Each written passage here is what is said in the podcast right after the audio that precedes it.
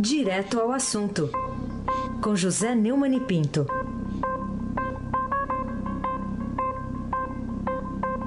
Neumani, bom dia. Bom dia, Raíssen Abac. Bom dia, Carolina Ercolim, tintim por tintim. Bom dia. Bom dia, Almirante. Nelson, a coisa tá brava, Almirante. Toca aí. Assim. Fora da Libertadores. Hein, Calma. Bom dia, Diego. Calma. Bom dia, Diego.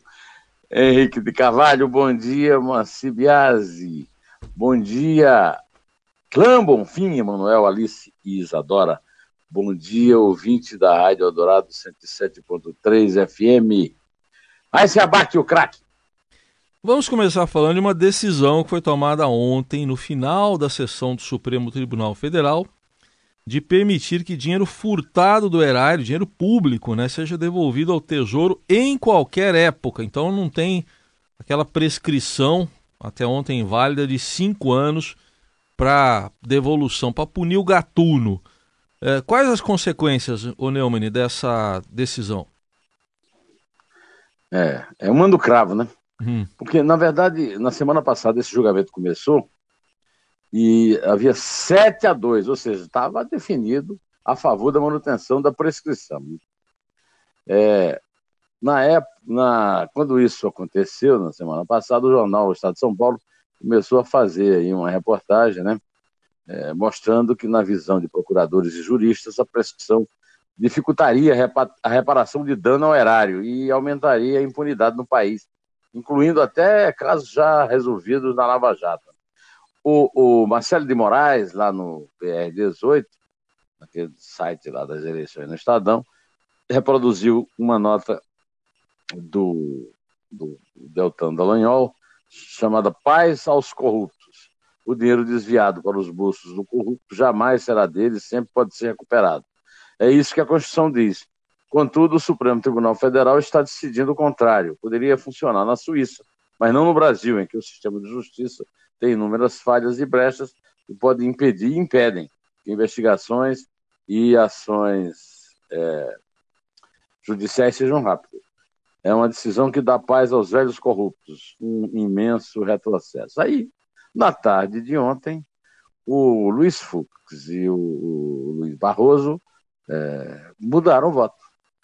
E aí compuseram com Carmen Lúcia, é, Rosa Weber, Edson Fachin e Celso de Mello, compondo uma maioria de seis contra cinco.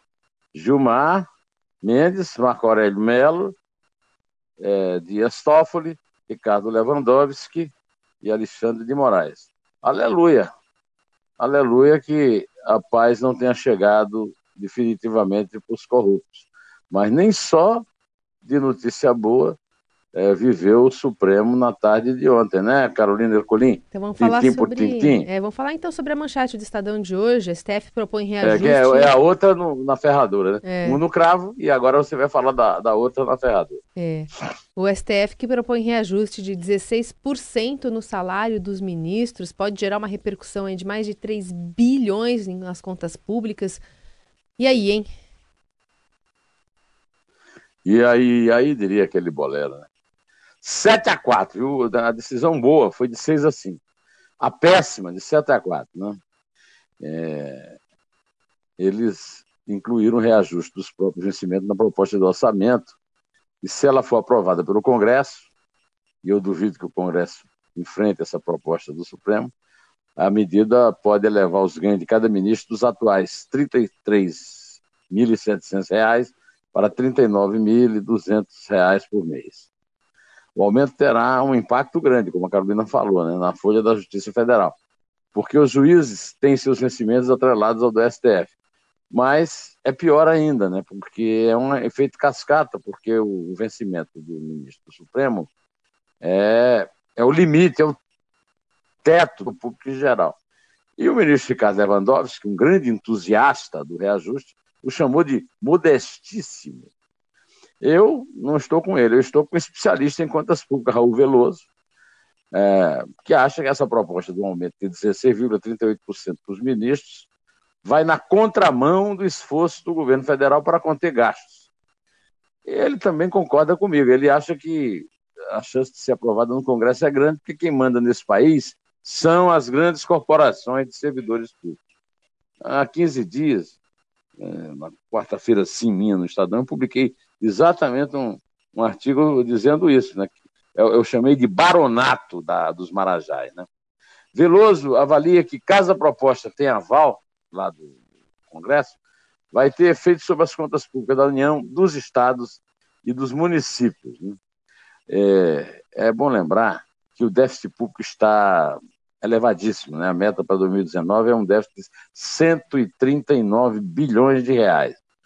É, é o fim da picada. A outra na ferradura é o fim da picada. Fica parecendo é, que o, os ministros concederam a si mesmos o prêmio pela sua enorme generosidade de permitir que os ladrões do dinheiro público, do nosso dinheiro, pudessem ser punidos a qualquer tempo. Ou seja, os ladrões que os nomearam para lá.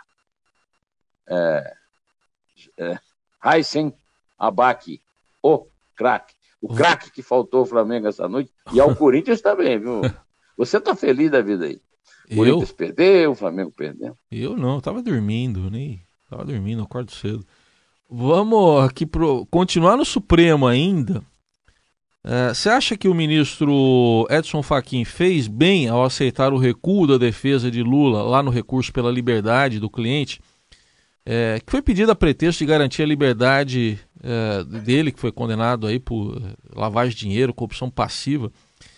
para circular na campanha eleitoral. Fez bem o Faquin ao atender o recuo da defesa? Ele homologou ontem, né? A desistência da defesa. Essa, essa, essa, essa desistência é um vai e vem, é um, é um chove não molha. Mas o, o, o, ministro fez isso, né? Depois de conversar com os colegas e da própria convicção, né? De que precisava dar celeridade ao caso.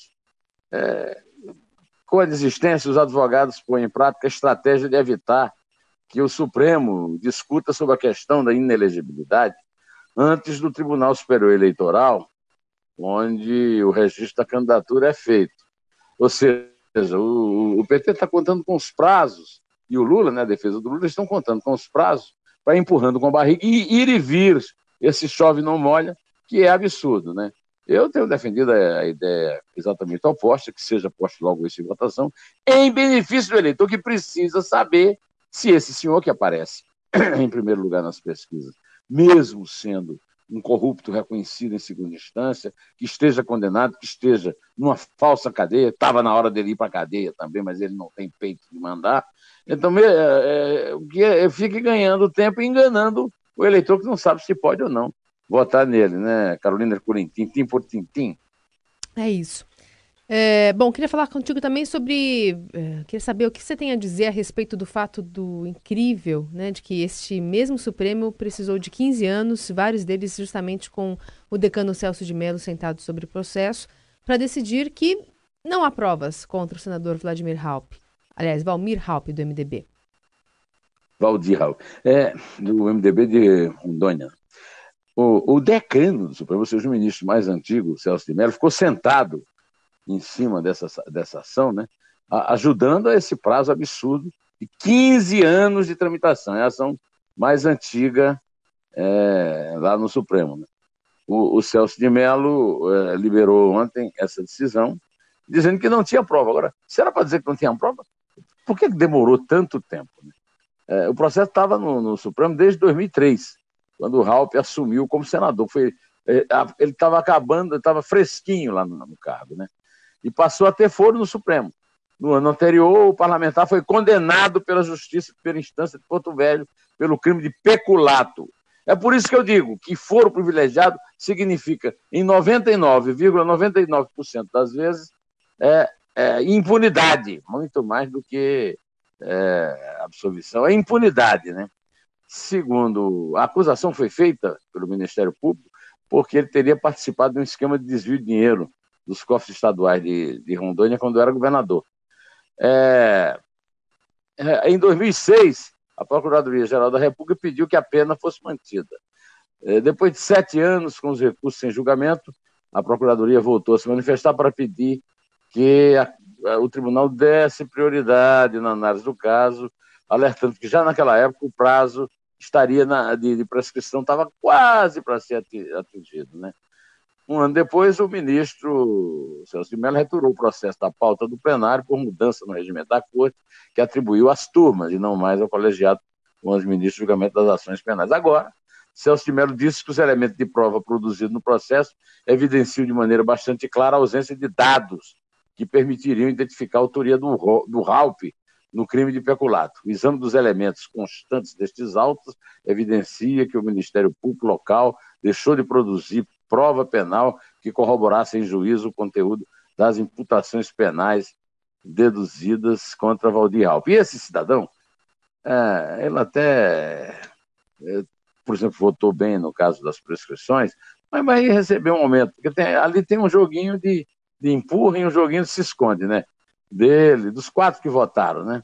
É, contra o, o, o, tal aumento. Está todo mundo feliz porque apareceram sete que botaram a, cara para bater para dar aumento a eles mesmos. Raíssen Abac, o craque. Olha, a gente não consegue sair do Supremo, né? Porque é o protagonismo aí, né, do noticiário. Né? Câmara vazia ontem. O, o que impulso você acha que levou outro ministro lá do Supremo, Gilmar Mendes, a soltar mais três empresários do Rio acusados pelo crime infame de fazer fortuna ilícita e fazendo isso com, furtando verbas públicas que seriam destinadas, por exemplo, à saúde do trabalhador pobre, desempregado, agora desamparado, lá depois do reinado do Sérgio Cabral, que o ponto comum é sócio de todos eles. Isso no mesmo dia em que os ditos cujos eram acusados por esses crimes pelo Ministério Público Federal. Só isso. O Ministério Público denunciou 23 investigados da Operação Ressonância. Essa operação, Raiz, ela investiga fraudes em contrato na área de saúde, celebrada pelo Estado do Rio e pelo Instituto Nacional de Traumatologia. Essa história apareceu no noticiário e tal. Nessa, na lista dos alvos estão Dáurio Esperanzini Júnior e Miguel Skin. Dáurio teve a prisão preventiva decretada em julho pelo juiz Marcelo Bretas, da Sétima Vara Federal Criminal, depois que o Ministério Público Federal encontrou na casa dele um dossiê datado de 20 de junho de 2018, contra um denunciante dele. A testemunha relatou que a Philips, onde o Dauro era o CEO na época dos fatos, teria vendido equipamentos no esquema. Outra testemunha declarou que a empresa seria integrante do denominado Clube do Pregão Internacional, em contratos com a Saúde do Rio. Também Júlio Bretas mandou prender novamente Skin e Estelita, que Gilmar já tinha determinado a soltura dos dois em dezembro do ano passado. A empresa Oscar Skin é apontada como líder do cartel, formado por pelo menos 33 empresas, algumas delas atuando como laranjas das demais se organizam no clube. No caso do Skin Estelita, Gilmar concordou com seus argumentos de que não há um fundamento novo para os recentes decretos de prisão e que indiquem ainda contemporaneidade dos supostos delitos. Né? No caso do Dáurio, ele teve o, a cara de pau, a cara dura de dizer que a apreensão dos documentos na casa dele não é apta para preencher os requisitos autorizadores da decretação. Além disso, ele não é uma, é, agora ele é CEO da GE, uma empresa que não é investigada no âmbito da operação. Quer dizer, o emprego do cara vale mais do que o crime que ele cometeu, meu amigo é, Raíssen Abac. Então, ele simplesmente suspendeu as prisões preventivas, né, é, de três investigados lá, né, além do, do Dáulio, é, do Skin do sócio do, do Skin, já citado aqui, Gustavo Estelita. Carolina Ercolim, tintim por tintim. Ô, Neumani, eu queria saber de você o seguinte: é, que fortes razões tem a defesa do ex-governador Sérgio Cabral para fazer um pedido direto ao citado ministro Gilmar Mendes, e é sempre a Gilmar, para que mande transferir seu cliente para uma sala de Estado maior, similar à que tem sido ocupada em Curitiba pelo seu aliado eh, o ex-presidente Lula? Bom, Carolina, a, as fortes razões, você já fez a pergunta sabendo disso, são exatamente o fato de que, principalmente na área do Rio, mas não só lá, o nosso ministro Gilmar Mendes é um verdadeiro soltador oficial da República. Né?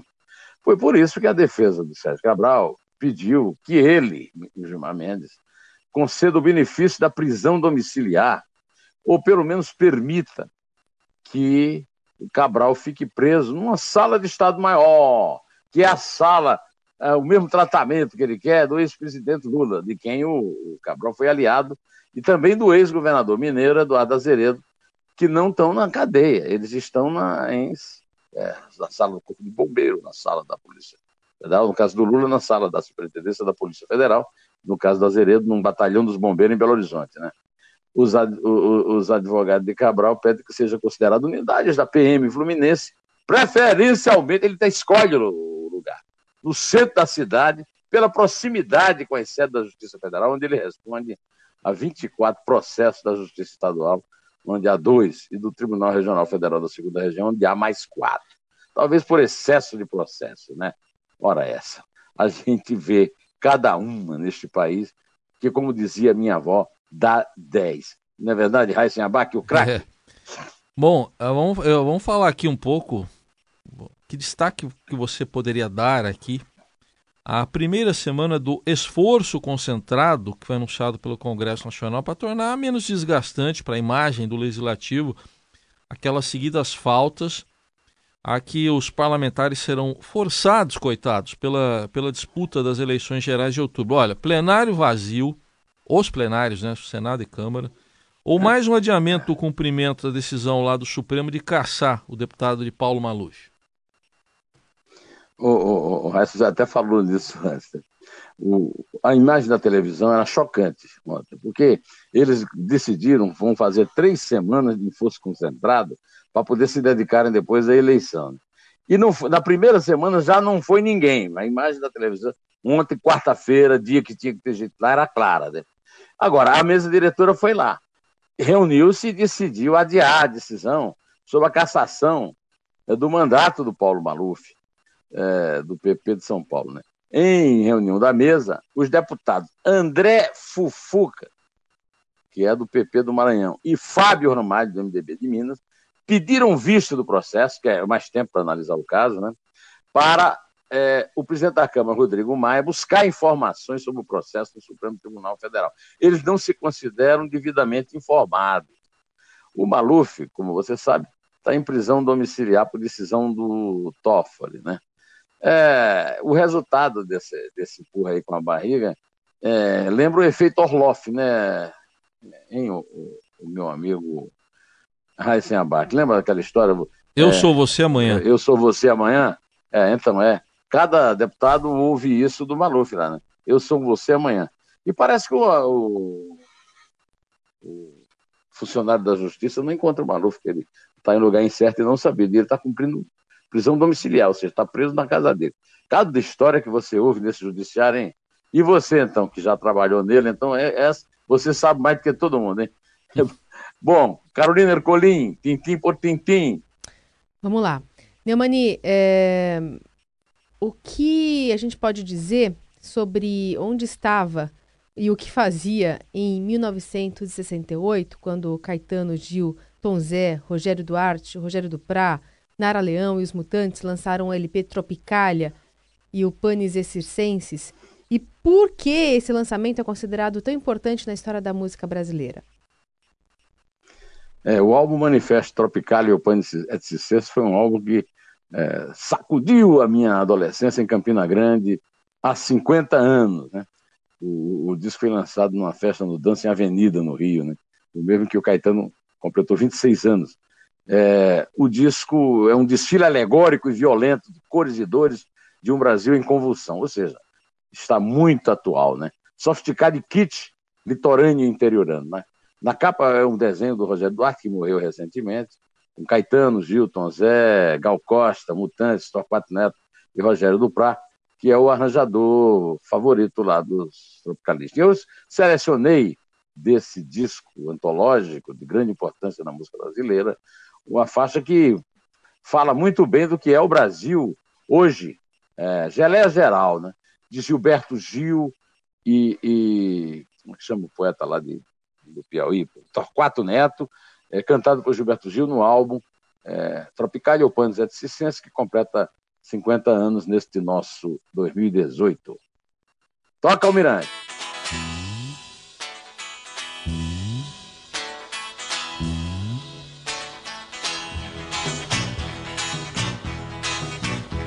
Um poeta desfolha a bandeira e amanhã tropical se inicia. Resplandente, cadente, fagueira, num calor girassol com alegria. Na geleia geral brasileira que o Jornal do Brasil anuncia.